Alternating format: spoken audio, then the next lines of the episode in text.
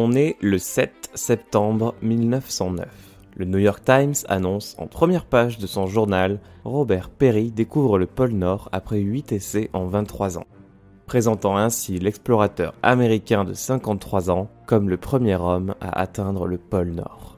Seulement, cet effet d'annonce est légèrement atténué par une autre annonce, faite une semaine plus tôt en une du New York Herald, qui déclarait Le pôle Nord est découvert par le docteur Frédéric Cook. Coup dur pour Robert Perry, qui pensait revenir triomphant de son expédition, quand il découvre que son ancien ami et compagnon de voyage, Cook, qu'il pensait d'ailleurs mort depuis un an, affirme avoir volé ce qui devait être sa prouesse. Dans les médias, Perry va accuser ouvertement Cook de menteur et Cook lui rendra l'appareil quelques articles de presse plus loin. Le public est divisé. Qui de Cook et Perry est allé en premier au pôle Nord? Se peut-il qu'un des deux explorateurs mente? Bonjour à tous, vous écoutez Crapule, le podcast qui se penche sur les menteurs et escrocs qui ont marqué l'histoire à leur façon. Et vous l'aurez compris, aujourd'hui on va parler du duel entre Cook et Perry, deux explorateurs affirmant avoir atteint le pôle Nord en premier. Et comme on va le voir, la vérité est plus compliquée que ça.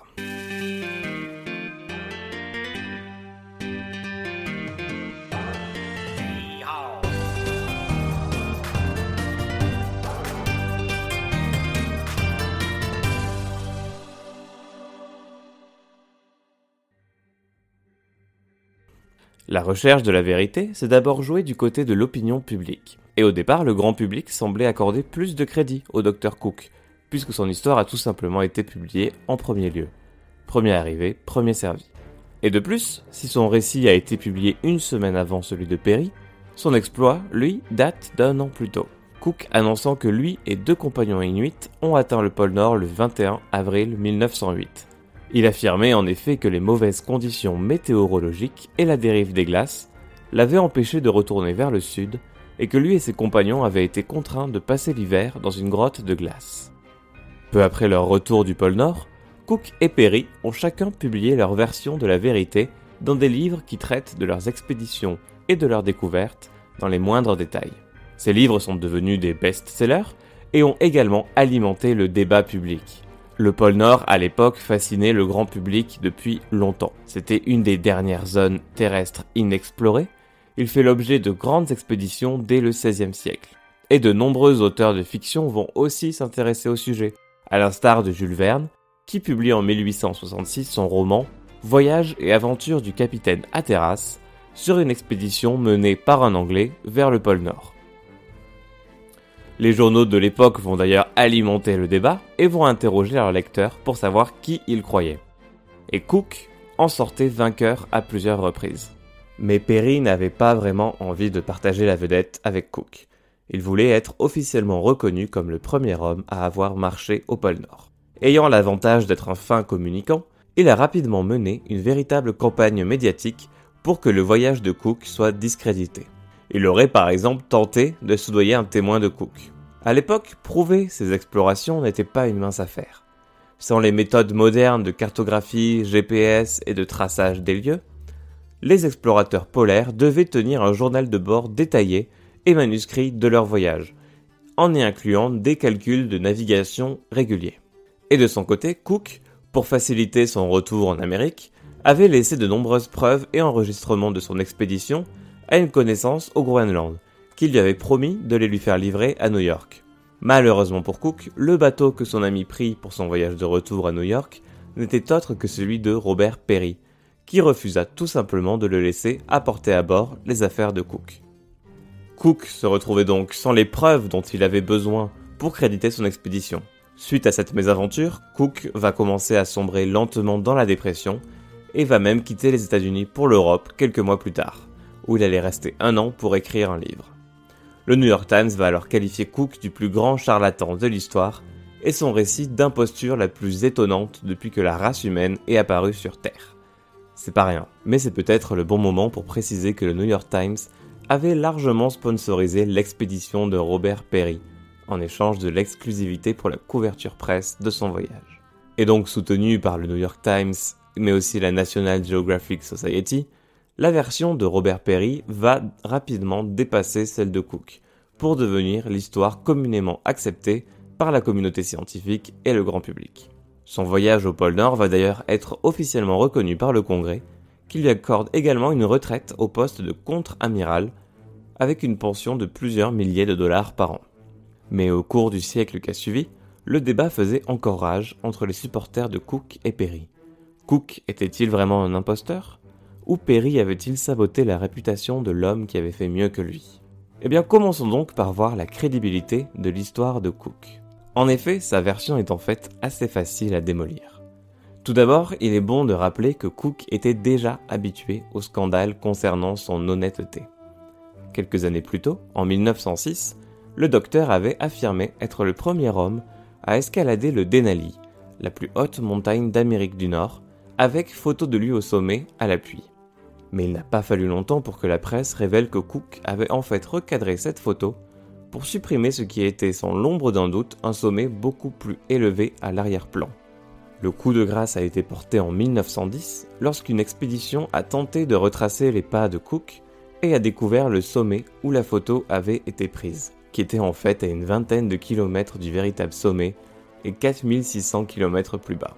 D'ailleurs, ce sommet est désormais officiellement baptisé Fake Peak, le faux sommet, en hommage au mensonge de Cook.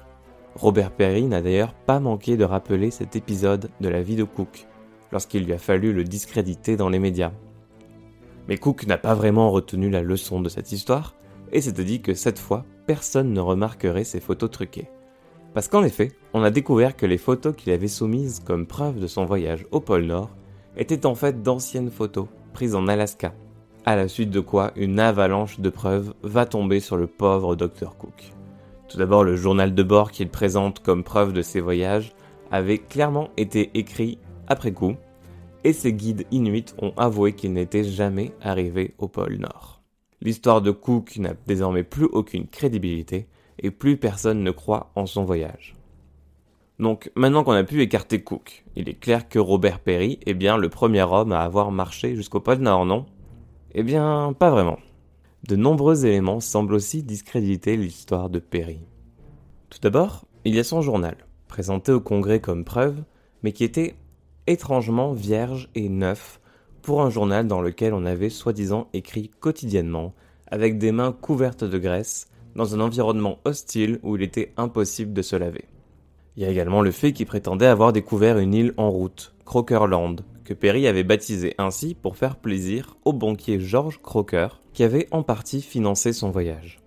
Une expédition, lancée en 1913 à la recherche de cette île, a finalement démontré qu'elle n'était que fiction, fruit d'une tentative de Perry pour obtenir un soutien supplémentaire de Croker. Mais les plus grandes incohérences proviennent de sa description du voyage. Il faut savoir que le pôle Nord n'est pas directement sur Terre. Il est en fait recouvert par des couches de glace, et le problème avec les couches de glace, c'est qu'elles ont tendance à dériver. Il n'y a également pas beaucoup de points de repère pour naviguer dans cette vaste étendue blanche et vide. Pour se rendre au pôle Nord, il faut régulièrement faire des observations de navigation pour vérifier qu'on ne s'est pas trompé de route et que le sol sous nos pieds ne s'est pas déplacé par rapport à ce qu'on attendait.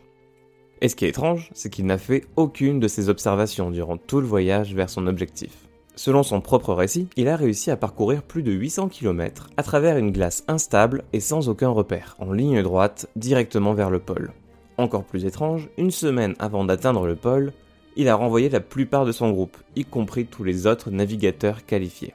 Ce qui est déjà assez suspect, surtout que immédiatement après le départ des membres de l'équipage, le rythme de son voyage a soudainement doublé pour atteindre un chiffre ahurissant de 114 km par jour. Un rythme qui est en soi remarquable pour quelqu'un qui avait perdu 8 de ses orteils à cause d'engelures lors d'une précédente expédition en 1899. Le médecin qui avait sauvé les deux pauvres orteils qui lui restaient était d'ailleurs son ancien ami, Dr Frédéric Cook. Mais pour justifier cette rapidité soudaine, Perry affirme que son voyage s'est fait en ligne droite, ce qui sera contredit plus tard par le récit de son compagnon et aide de camp Matthew Hanson, qui évoque de nombreux détours pour éviter les crêtes de pression et les failles entre les banquises. Perry va même cesser de relever quotidiennement sa position dans son journal de bord, contrairement à son habitude, et ne va plus faire contrôler ses observations par son aide de camp Matthew. Finalement, Perry n'a fait qu'une seule observation de navigation, Après quoi, selon son compagnon de voyage, il est revenu, l'air dépité, et a refusé de dire à qui que ce soit quel en était le résultat. Pour finalement déclarer le lendemain qu'ils étaient au pôle Nord, c'est bon, on plante le drapeau américain et on rentre à la maison. Quelques décennies plus tard, en 1984, la National Geographic Society, un des principaux sponsors des expéditions de Perry, a chargé l'explorateur britannique Wally Herbert de rédiger une analyse du journal original de Perry de 1909 et de ses observations astronomiques.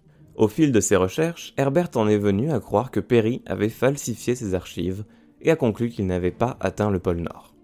Il en a publié un livre, The News of Laurels, qui a suscité de nombreux débats au moment de sa publication en 1989. Il est quand même bon de rappeler que Herbert n'est pas totalement désintéressé dans l'affaire, parce que si Perry n'avait pas atteint le pôle en 1909, alors Herbert lui-même aurait pu revendiquer le record d'avoir été le premier à atteindre le pôle Nord par voie terrestre suite à son expédition de 1969.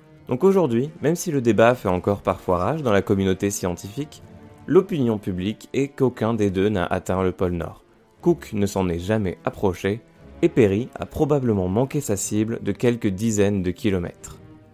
Le premier à atteindre le pôle Nord avec certitude est donc l'explorateur norvégien Roald Amundsen, qui l'a survolé à bord du dirigeable Norgay le 12 mai 1926, après avoir été le premier homme à atteindre le pôle Sud en 1911, devenant ainsi le premier homme à avoir atteint les deux pôles. Suivront ensuite le soviétique Ivan Papanin, qui s'y pose en avion le 21 mai 1937, et donc le fameux Wally Herbert, qui l'a atteint en traîneau à chien le 5 avril 1969.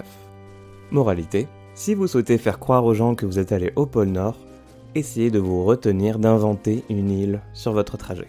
J'espère que cet épisode vous a plu. N'hésitez pas à retrouver le podcast Crapule sur Twitter, à Crapule Studio. De mon côté, je vous mets toutes les sources de cet épisode dans la description. Et je vous dis à très bientôt pour un prochain épisode.